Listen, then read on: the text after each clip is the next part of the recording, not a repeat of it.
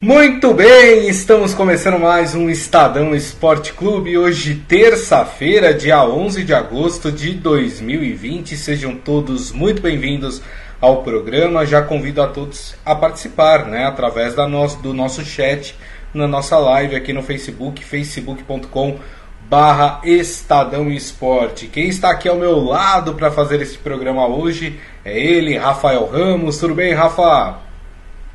Boa tarde, Gustavo. Boa tarde a todos que acompanham aqui o Estadão Esporte Clube. É isso aí, muito bem. Olha, hoje assuntos importantes, né?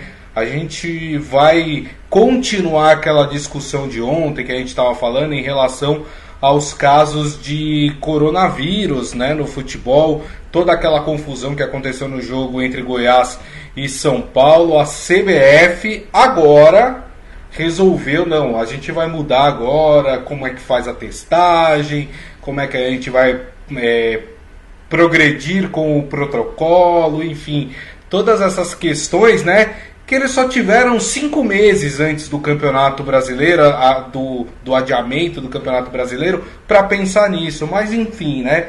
Teve que esperar dar problema para começar a pensar aí da forma talvez mais correta para que isso aconteça. A gente vai falar, olha só, o Corinthians está com mais um problema fora de campo, hein? O Grêmio entrou na CBF com uma reclamação por uma dívida que o Corinthians tem com o time gaúcho. Sabe por quem? Pelo Luan. Pelo até então contestado Luan no time é, do Corinthians, exatamente. A gente vai falar de todos esses assuntos e outros que forem surgindo aqui durante o programa. Rafa, queria começar com essa história do coronavírus, né? Porque a CBF ontem emitiu uma nota dizendo que vai mudar aí alguns protocolos referentes à testagem de, de jogadores. E aí, demorou para fazer, né, Rafa? Pois é, o campeonato mal começou e a CBF já está aí é, fazendo mudanças no protocolo é, de saúde da competição. Isso já era mais ou menos uma bola cantada, né? A gente vinha conversando isso no nosso programa aqui à uma da tarde e aí no início da noite veio a confirmação dessas mudanças é, depois daquela lambança é, do jogo do Goiás contra é, o São Paulo. Então, a partir de agora, todos os jogadores do elenco precisam passar pelo teste é, do novo coronavírus, porque antes a determinação era que apenas os jogadores relacionados pelo treinador uhum. teriam que passar pelos testes. Agora não, agora todo mundo é, precisa ser testado e também a CBF passa a aceitar laboratórios, é, laboratórios locais e não apenas um único laboratório credenciado pela entidade. É, vai lembrar que no próprio domingo à noite o Corinthians é, logo depois do jogo do Goiás contra o São Paulo, que acabou não sendo realizado, o Corinthians já emitiu uma nota dizendo que não ia é, fazer os testes no laboratório indicado pela CBF, porque não confiava. É, lembrando que é o mesmo laboratório que errou os testes dos jogadores do Red Bull Bragantino é, antes do jogo contra o Corinthians é, no Campeonato Paulista. Então, é, a CBF muito pressionada, muito criticada é, depois que aconteceu no jogo lá em Goiânia, é, ontem à noite então emitiu essa, esse comunicado com mudanças no protocolo. É, mesmo assim, isso não é garantia de que problemas não possam voltar a acontecer no campeonato. É reportagem publicada hoje no Estadão, é, feita pelo repórter Ciro Campos, que ouviu médicos, né, especialistas nessa área é, de, de doenças é, contagiosas, uhum. dizem que o Brasil é, com altas taxas de contágio e com jogadores circulando pelo país, é, pegando avião, é, ficando hospedado em hotéis, é, o risco é muito grande de novos atletas serem infectados e a gente ter aí partidas adiadas é, também, porque não basta só mudar o protocolo. O sistema, o formato de competição é, estabelecido pela CBF e as taxas de contágio é, aqui é, no Brasil, isso está é, tá incontrolável. Sim. Então, esses especialistas apontam que, mesmo com a mudança de protocolo, é possível que a gente tenha novos jogos cancelados ou adiados nesse Brasileirão. É verdade. É, e essa história de só testar os jogadores que estavam relacionados era uma grande bobagem, porque aí os jogadores relacionados testam é, positivo, como foi o caso do Goiás, por exemplo. Aí você não pode usar os outros que estão no elenco, porque esses não foram testados, quer dizer, não tinha o menor cabimento. Agora, esses são detalhes, Rafael, que precisam ser é, esses vários cenários, diferentes cenários, eles precisam ser feitos antes do campeonato começar. Não dá para você com bola rolando mudar a regra do jogo, na é verdade. Não nesse caso, porque a, a, mudança faz bem, né? Não faz mal. Mas como você acabou de apontar e, e, e citou muito bem a matéria do Ciro Campos, o risco ainda é enorme de contágio, né? É porque por mais oh, que você mude protocolos, que você endureça as regras, o vírus está aí, o vírus está circulando. É, o Brasil atingiu a infeliz marca de 100 mil mortos. Todos os dias, é, os boletins divulgados aí é, são 50 mil novas infecções, é, 30 mil pessoas infectadas a cada dia. Os jogadores não estão imunes a isso. É. Então, é havia ali uma necessidade, até por interesse econômico, da retomada do futebol. Só que a situação da pandemia no Brasil continua muito crítica. As pessoas continuam morrendo, continuam sendo infectadas pelo vírus. O Brasil hoje está só atrás dos Estados Unidos. O Brasil pode ser considerado aí é, um epicentro é, da doença junto com os Estados Unidos. Então, é, esse tipo de situação não está sob controle da CBF, dos seus dirigentes, dos clubes. Uhum. É, é, uma pandemia mundial.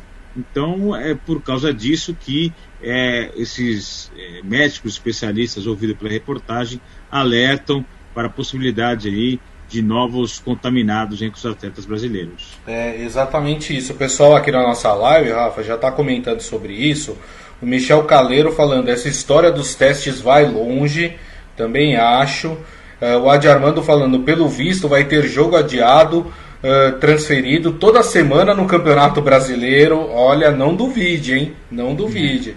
O seu Hélio Morelli está aqui escutando a gente de Jundiaí. Grande abraço para o senhor. É, o Michel Calera ainda fala: poderiam seguir o exemplo da NBA. Isolou todos os jogadores com testes diários mas infelizmente estamos no Brasil. Aliás, um exemplo disso foi o Campeonato Paulista, né? Sim. Que você tinha 300 protocolos, quer dizer, o Corinthians estava isolando os seus atletas. Quer dizer, depois das partidas, depois dos treinos, todo mundo ficava concentrado no mesmo local. Já o Palmeiras, depois das, dos jogos, dava folga para os seus jogadores. Poderiam é, voltar para os seus lares, claro que com um sistema de testagem é, mais é, frequente do que aquele que o Corinthians estava fazendo. Mas você não pode fazer vários protocolos. Você tem que definir um protocolo e todo mundo se ajustar a ele, né, Rafael? É, o, o Campeonato Paulista é, tentou fazer uma espécie de bolha. É, quando a gente fala bolha, é porque, por exemplo, é, na NBA, nos Estados Unidos, todos os clubes estão concentrados num resort na Disney e lá é, eles treinam, jogam, ficam hospedados, ninguém pode sair, ninguém pode entrar, justamente para não ter o risco é, de contágio pelo novo coronavírus. aqui no Campeonato Paulista, o que foi feito foi que eles concentraram os jogos em cidades é, onde a taxa de infecção estava ali é, sob controle. É, então, por exemplo, o Novo Horizontino jogou contra o Santos em Itaquera, é, com o mando do Novo Horizontino, porque não era possível jogar lá em Novo Horizonte. É, Botafogo de Ribeirão Preto também não pôde receber seus jogos em Ribeirão, veio jogar aqui na capital. Então, a capital, cidades do entorno aqui da capital, como por exemplo é, é, São Bernardo e Santos, na Baixada Santista, foram os únicos locais aptos a receber é, partidas do Campeonato é, Paulista. Então, é, foi uma bolha, diríamos aí, digamos, é, adaptada à realidade aqui do Campeonato Paulista. Agora, no Campeonato Brasileiro, é, os clubes têm que viajar longas distâncias. O São Paulo saiu daqui e foi jogar em Goiânia. o Atlético Mineiro foi jogar no Maracanã, enfim. Então os, os atletas estão circulando, os atletas estão ficando, é, pegando avião, passando por aeroportos, é, é, hotéis, enfim. Então há uma circulação muito grande. Não é, é diferente do campeonato é, paulista, onde era restrito aqui aos municípios da região metropolitana e a Baixada Santista. Então, por isso, exatamente por isso, que essa diferença entre os modelos eh, de competição, que os especialistas alertam que há um alto risco de contágio entre os atletas que disputam o Campeonato Brasileiro. É, o Michel Calera até lembra aqui que na NBA quem entra tem que cumprir quarentena obrigatória em um quarto determinado pela organização, no caso a NBA. É, exatamente. Eu acho que aqui no Brasil é tudo feito a, a, na correria, nas pressas, e, e, não dá. A gente está falando de vida, a gente está falando de saúde, não dá para brincar com esse tipo de coisa. Né? É, o Rafa lembrou bem aqui, a gente atingiu a triste marca de, de mais de 100 mil mortos no país. É muita gente, 100 mil vidas é muita gente. Tem guerra por aí que não matou isso, gente. Então, assim, é, não dá para brincar, sabe? E parece que ninguém tá levando muito a sério a história, quando precisaria ser levado. Tem até um dado interessante: ontem o Rafa é, falou, é, tocou num ponto é, que para mim é um dos principais nessa discussão, que é por que, que tem tanto jogador no Brasil contaminado? Que que, por que, que esses caras não estão cumprindo a, a, as regras, as exigências que os clubes estão fazendo para se proteger, para sua segurança, né? Eu estava vendo hoje de manhã um dado, um levantamento que foi feito pelo, pelo GE, viu, Rafa? Que 151 jogadores da Série A do Campeonato Brasileiro já se contaminaram com o novo coronavírus né? E aí, quem está encabeçando o topo da lista é exatamente o Corinthians. Olha só, com 23 atletas que já testaram positivo para o novo coronavírus. Ali seguido do Goiás, que tem 22 atletas é, com, com positivo para Covid. É muita gente, Rafa. O que, que acontece com esses caras que está todo mundo se contaminando? Então, é, é, é um índice muito acima da média do restante da sociedade brasileira. É, a, recentemente, reportagem publicada pelo Estadão mostrou que 1% é, da população brasileira está infectada. Agora esse número até aumentou, né? A população brasileira é de pouco mais de 200 milhões é, de habitantes, a gente tem aí 3 milhões de pessoas infectadas. Então dá é, 1,5% da população é, brasileira está infectada, ou, ou, teve contato com o vírus, já foi infectada, né?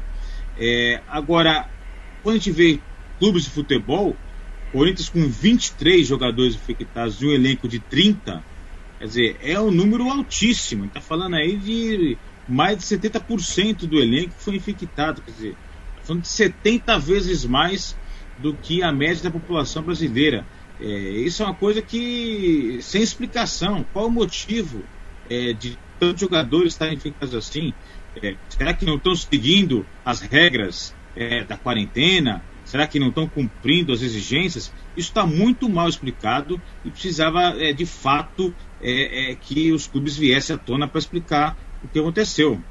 É, é verdade. Aliás, é, eu não sei se isso está previsto, se isso está lá na regra da, da CBF, nos protocolos, mas eu acho que clubes que tivessem uma quantidade grande de jogadores é, testando positivo a CBF tem que cobrar esses, esses clubes. Peraí, vocês não estão cumprindo os protocolos? O que está acontecendo? Por que, que tem tanto atleta é, contaminado desse jeito? Né? Uh, pô, você não pode ter no Goiás 10 jogadores testarem positivo. Né? É, o que, que, o que, que o Goiás não está fazendo para que 10 de seus atletas tenham sido contaminados? Então, os clubes, nesse momento, não só os atletas, que eu acho que os atletas têm a responsabilidade também é, pela contaminação, mas os clubes também precisam ser responsabilizados, né, Rafa? Sim, os clubes devem explicações. É, esses números, eu repito aqui, são números muito acima da média. Os clubes devem explicações, é, porque é, esses atletas, eles estão é, circulando por aí, eles têm familiares que convivem com eles, então eles se tornam é, vetores é, da, da, doença, vetores da, da, transmissão do vírus. Então o futebol quis voltar às suas atividades, então que siga os protocolos, que siga as regras, que, é, é, que faça a coisa direito, uhum. para que a gente não. É, é, o, o, futebol passe a ser um transmissor da doença. Quer dizer, é, o que é, seria uma, um momento de lazer, descontração para a população brasileira, que é a volta do futebol, mesmo sem a presença de torcedores, pode acabar sendo efeito ao contrário. É, a gente vai ter amanhã, Guisa, é, o jogo da Liga dos Campeões do Atalanta contra o Paris Saint-Germain. Uhum. É, o Atalanta, é, quando jogou contra o Valência é, pela Liga dos Campeões, o jogo no dia 19 de fevereiro, antes que fosse registrado ali é, o primeiro óbito na Itália é, pelo novo coronavírus, reuniu é, no estádio mais de 40 mil pessoas, entre cidadãos italianos e espanhóis. Teve gente que considerou aquela parte de futebol é, como uma bomba que explodiu é, e com isso espalhou o vírus por toda a Itália. É, a gente não quer que isso aconteça aqui no Brasil, a gente não uhum. tem público nos estádios, mas os atletas, membros da, da comissão técnica, enfim, o, os funcionários dos clubes não podem ser os vetores da doença. Exato. Se quer voltar, tem que ser dentro de um rígido esquema, com os protocolos, seguindo dentro das normas, para que a gente não tenha esses números aí absurdos, como você apresentou aqui agora. É, de fato é muito triste. É muito triste. Quanto cabe no Maracanã, Rafa? 80 mil pessoas hoje, com todas as reformas que foram é, feitas? 70 mil pessoas. 70 é. mil pessoas. A gente está falando de mais de 10 maracanãs morrendo por dia no Brasil. Porque a, no, a nossa média é de um pouco mais de mil pessoas morrendo por dia. Imagina mais de 10 maracanãs lotados de gente morrendo. Né? É, é um absurdo, é um absurdo. A, a, hora que eu vi, ontem, aliás, ontem não, né? No domingo, quando eu vi o que aconteceu com Goiás e São Paulo, eu falei, não é possível. Os caras estão brincando. Hoje os dois epicentros do coronavírus no mundo são Estados Unidos e Brasil. Não dá para brincar. A gente está vendo país que está com a situação um pouco mais controlada, como por exemplo aqui os, os nossos vizinhos na Argentina, ainda discutindo a volta do campeonato. Isso porque eles estão com uma situação mais controlada. E a gente está brincando Sim. com vidas. Não dá para ser assim. Não dá. É muita irresponsabilidade o, o Adi Armando falando, ele acha para ele, né, que o torneio que ele que ele acha que o torneio tinha que ter WO ou per, perda de ponto caso o clube é, tenha uma testagem alta de jogadores aí positivo para coronavírus. O Michel Caleiro falando também tem que colocar WO no protocolo. Eu também acho, sabe? Eu acho que só na hora que você aperta a ferida lá no fundo é que os clubes se doem e aí eles começam a tomar as atitudes que devem ser tomadas, né, Rafa? Acho que o Rafael travou.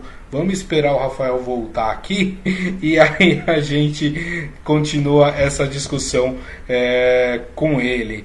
Rafael voltou, hein, minha gente? Rafael voltou. É, a conexão parece que está um pouco é, instável. Eu tô te ouvindo, tô te vendo, Grisa. Você está me tá, ouvindo também? Tá agora, tô, agora a gente está te vendo e está te ouvindo perfeitamente. Vamos lá. Eu, fa eu falei que eu concordo com, com o que os nossos amigos aqui falaram. Não, é o WO, né? eu também concordo. Por... WO. É, porque não tem. Enfim. É... Às vezes não basta só suspender a partida, tem que ter WO. Exatamente, exatamente. Bom, vamos mudar de assunto, falar de um problema que está acontecendo com o Timão, minha gente. Exatamente, como assim? Mais um problema para o Timão? É, rapaz. Ó, o Grêmio, ele acionou a Comissão Nacional de Resolução de Disputas, que nome bonito, né? Da CBF, para cobrar uma multa do Corinthians por atraso no pagamento do negócio do Luan. O Timão, para quem não lembra, acertou aí cerca de 50% dos direitos econômicos uh, do atleta no final do ano passado por 5 milhões de euros, o que hoje dá 22 milhões de reais. É, essa informação foi publicada é, pelo portal UOL e, e, na verdade assim o, o, tricolor ele recebeu este montante, mas cobra o Corinthians é, por um atraso no pagamento da, da negociação na verdade é, o Corinthians pagou esse dinheiro para o, o Grêmio. O que o Grêmio está reivindicando é. é. que foi fora do prazo e por isso o Corinthians teria que pagar aí uma multa. E, e, e diga-se de passagem, né, Rafa? Para quem tá com o cofre lá só, só passando fantasminha, ter que pagar uma multa agora não é bom, né? Olha, o Corinthians não é de hoje, está com sério, sérios problemas financeiros. É, o Corinthians atrasou o salário de jogador. é, aí conseguiu depois fazer o pagamento é, porque tinha o risco de é, que os jogadores acionassem a justiça e pedissem para sair do clube, como aconteceu com o Santos, por exemplo. Uhum. Então, teve esse problema com o jogador e agora esse problema de pagamento com o Grêmio por causa da compra do Luan. É, vai lembrar o caso do Cruzeiro, que justamente por falta de pagamento foi acionado na FIFA e perdeu pontuação é, na Série B do Campeonato Brasileiro. Então, é, são problemas extra-campo, problemas financeiros, mas que, se não forem resolvidos, podem afetar diretamente o clube dentro de campo, é, chegando a uma medida extrema aí de perda de pontos. Então, é, é, a diretoria do Corinthians precisa muita atenção com essa questão, é, porque é, é um problema que é uma bola de neve. É. é. você faz o pagamento em atraso, aí gera uma multa, aí tem juros, aí aciona a CBF, aí você para cobrir é, um buraco ali você deixa o outro descoberto. É a história do cobertor curto, né? Você puxa de um lado, falta do outro. É, o Corinthians é, tem um elenco é, que tem condições de brigar por títulos, mostrou isso no campeonato paulista, mas se não se resolver financeiramente, pode afetar diretamente o rendimento da equipe aí dentro de campo. É verdade. É, o Adi Armando faz até uma brincadeira aqui: 5 milhões de euros pelo Luan, que desperdício, né? É, valores à parte, assim, independente se o Luan vale ou não vale os 5 milhões, foi o combinado. E o combinado não sai, não sai caro, exatamente. Não que o Corinthians não pagou, como a gente falou, explicou. O Corinthians pagou o valor. Mas porque, na data certa, né? É, só que ele não pagou na data certa e o Grêmio agora está querendo o pagamento é. de uma multa. Agora, dito isso, Rafa, o Luan ainda não, não, não mostrou em campo que, que valia esse valor, Também. né? Pois é. é. A conta não é exatamente essa, mas vamos aqui fazer uma conta rápida. É, o Luan foi contratado para decidir partidas importantes, é, para ser um jogador decisivo para o Corinthians. E aí chega a final do Campeonato Paulista, é, ainda não foi explicado o motivo pelo qual ele não bateu o pênalti decisivo contra o Palmeiras. O Corinthians acabou perdendo do Palmeiras. Não estamos aqui dizendo que a culpa é do Luan, que o sim, sim. Não ganhou o campeonato por causa do Luan. Mas enfim, ele é um jogador que deveria aparecer em momentos decisivos, por isso que custou tão caro assim, 5 milhões é, de euros. Então, o Luan não bateu o pênalti, quando acabou ficando é, com o vice-campeonato. O campeão é, paulista, o Palmeiras, recebeu 5 milhões de premiações de premiação da Federação Paulista. O vice ficou com 1 milhão e 600. Ele está falando aí de uma diferença de 3 milhões e 400 entre a premiação é, do campeão para o vice-campeão paulista. 3 milhões e 400 é dinheiro que o Corinthians poderia pagar salário, pagar conta atrasada, é. pagar quem está devendo. Então, é, como eu disse no início do comentário, não é uma conta é, tão simples assim de fazer, mas é, o pênalti que o Luan poderia ter batido poderia ter resultado em 5 milhões para o Corinthians e não 1 milhão e 600. Então, é, você não pode é, é, é, deixar de associar o que acontece dentro de campo com o que acontece fora de campo e vice-versa. É, exatamente. O Michel Calera está perguntando: o Luan não foi substituído durante o jogo? É, ele está falando do Palmeiras, né? Porque aí, se ele tivesse sido substituído, ele não poderia bater o pênalti, né? Não, ele ficou até o final. Ele ficou até o final, né? O, o, início da jogada é, que o, o, o Jô sofre o pênalti é com o Luan. Verdade, tem razão. O Adi Armando falando, Corinthians contratou o Luan de 2017, só que não veio que não jogava nada mais no Grêmio em 2019.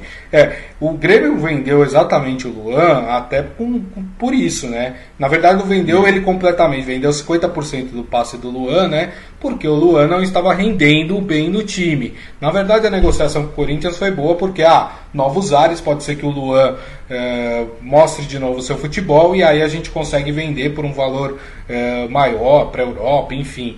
Mas a verdade é que o Luan, por enquanto, ainda não, não mostrou a que veio no time do Corinthians. Teve até uma coisa interessante ontem, Rafa.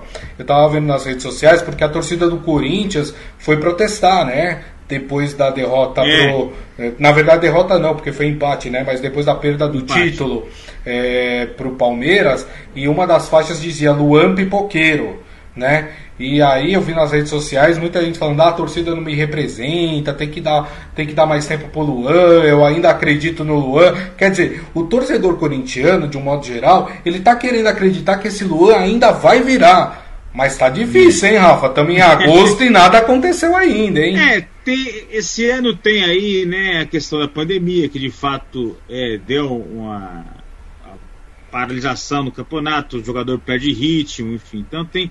É, não é um ano comum, é um ano totalmente atípico. O Luan começou muito bem, é, fazendo gol lá no torneio da Florida, né, na, na estreia dele é, pelo Corinthians, enfim começou muito bem, mas é, acabou não é, tendo sequência por N razões.